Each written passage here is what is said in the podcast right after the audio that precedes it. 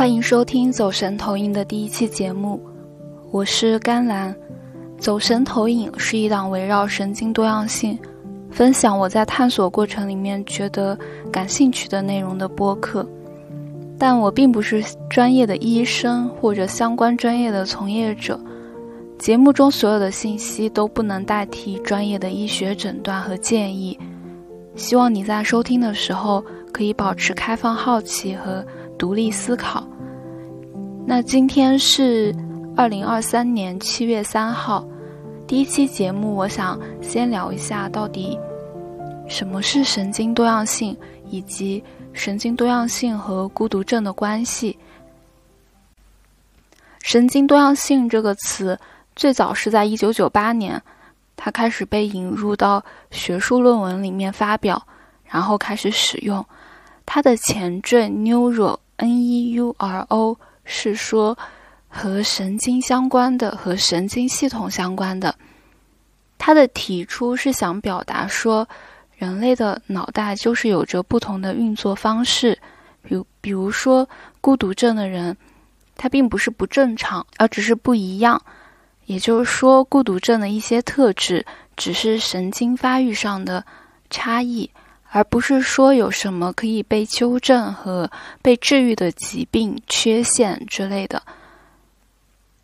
我前两天看到一个解释，我还挺喜欢的。他说，光谱的意思并不是说每个人处在光谱上不同的位置，而是说你想象每个人有一条自己的光谱，那每一种颜色代表一种特质，颜色的深浅又代表。这种特质的强烈程度，那每一个人就拥有一条和别人完全不一样的光谱。所以，其实神经多样性更像是一种解释框架。他希望不要像以前的医学模型那样，用负面的视角去放大镜一样观察神经发育障碍的人，去找他们身上的缺陷，去找他们可以被治好的病症。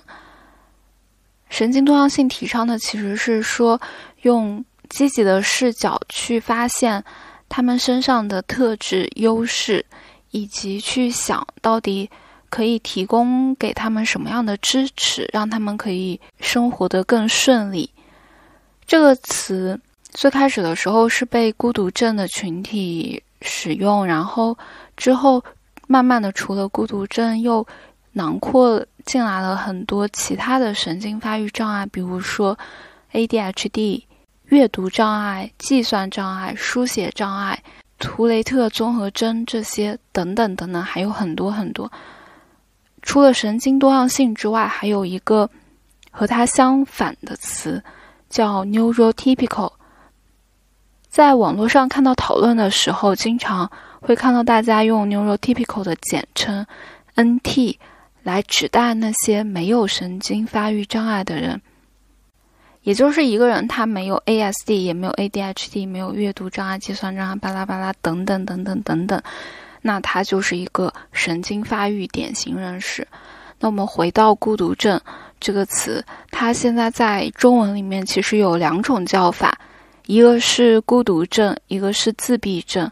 我感觉我从小到大听到自闭这个词还挺多的。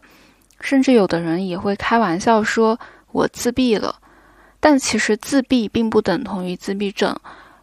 我感觉大家其实对于自闭症都有着自己的刻板印象，比如说觉得自闭症的小孩一定生活不能自理，或者行动会有些障碍之类的。那现在关于孤独症的研究其实还处在比较早期的阶段，同时在国内与它相关的词汇。非常的少。我今天恰好看到一个问卷，他说想征集一下大家对于孤独症相关词汇的感受，比如说哪个词汇让你更喜欢，或者哪个词让你觉得更被冒犯。我点进去做了一下这个问卷，如果你好奇的话，也可以去填一下。我会把链接放在节目介绍里。然后我刚才说到的他提供的那些词汇有什么？孤独症、自闭症。孤独症谱系障碍、自闭症谱系障碍、神经多样性、阿斯伯格。然后我做这个问卷的一最大的一个感受就是，好像中文中还没有创造出比较丰富的词汇来讨论孤独症，但是在英文世界里，好像就有很多很多的词。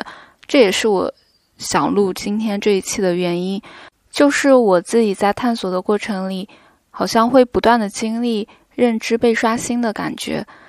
比如我从一个名词开始了解，过了一段时间，我又发现，哦，这个词好像早就被弃用了。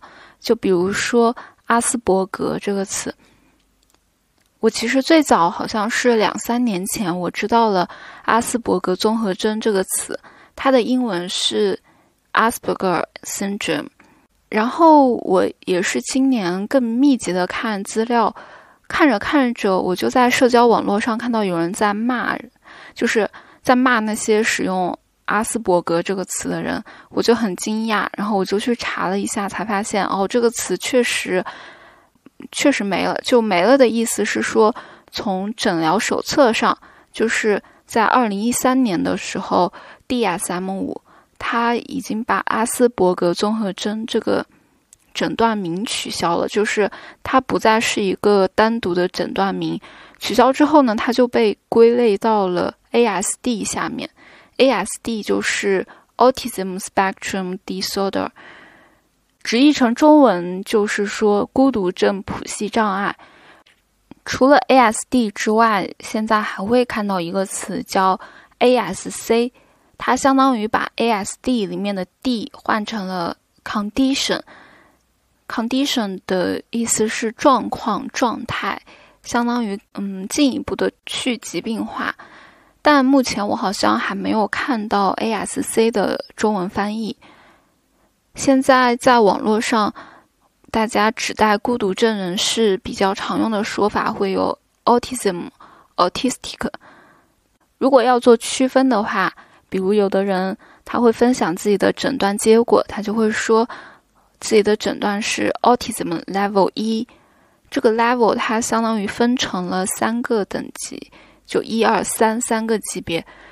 这表示孤独症人士他的症状的从轻度、中度到重度，然后同时也代表了他们需要支持的程度。Autism 是一个名词。直译过来就是孤独症或者自闭症，然后和它对应的 autistic 是形容词，相当于说孤独症的或者有孤独症的。嗯，总之这些各种各样的单词会让我觉得，在英文世界里已经经过了一轮一轮又一轮的讨论，有着不同身份的人在发声，然后慢慢的就会淘汰掉一些说法。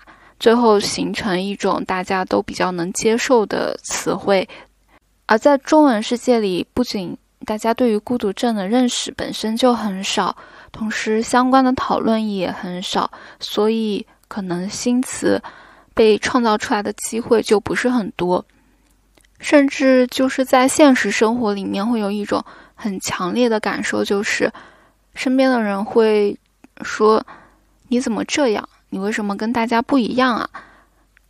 也会有很多的人以关心的名义来教导你说你应该应该怎么样，比如你应该去学习一下社交技能呀。你现在这样不行，你这样在社会里是没法生活的。这些话语除了让人不适之外，其实其实没法生活的这部分还挺准确的。但是无法生活的原因，并不是人本身有问题，而是这个社会并不是给孤独症的人设计的，更多的是为神经典型人士，也就是 NT 设计的。有很多的比喻来描述这种现象，就比如说，孤独症在当下的社会生活，就像是生活在咸水里面的淡水鱼。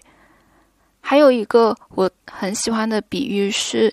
有一本图像小说，中文译名是《孤独患者》。其实他原本的名字直译过来的话是“看不见的不同”。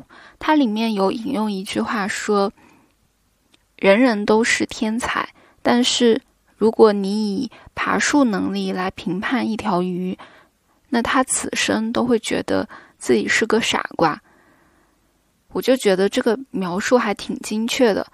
就你想象一条鱼，它生活在一个树林里面，周围全是一些会爬树的猴子，然后周围的猴子就会嘲笑它、质疑它。大家都会爬树，怎么你不会呢？你是不是有问题？你是不是不正常？就从小到大需要经历非常多这种直接的或者隐形的指责，然后慢慢的，可能他自己内心也会觉得自己是个很奇怪的人。所以对我来说，了解关于孤独症的信息，这个过程本身，其实也是在帮助我了解我自己。就以前我是没有什么语言去解释自己遇到的困难的，甚至我我都看不见自己的困难。就我在遇到困扰的时候，我也会自责，会心心里面怀疑我是不是有问题之类的。但是，当我了解了一些关于孤独症的内容之后，我慢慢的会觉得自己的一些困扰可以被解释了，这对我的帮助非常的大。所以，我也希望可以把这些信息分享出来，可以帮助到一些像我一样的人，通过去了解孤独症，了解神经多样性，可以，嗯，至少在音频中也有一个入口，可以了解自己。那这一期节目里面，我提到的词汇和参考链接，我都放在了节目介绍里。如果未来会有需要更正的地方，我也会在介绍里面用文字更新。嗯，很开心你听到了这里。如果你喜欢这期节目，欢迎分享给你的朋友。如果你有什么想听的或者感兴趣的话题，也欢迎分享给我。那这一期节目就先到这里。我们下期再见。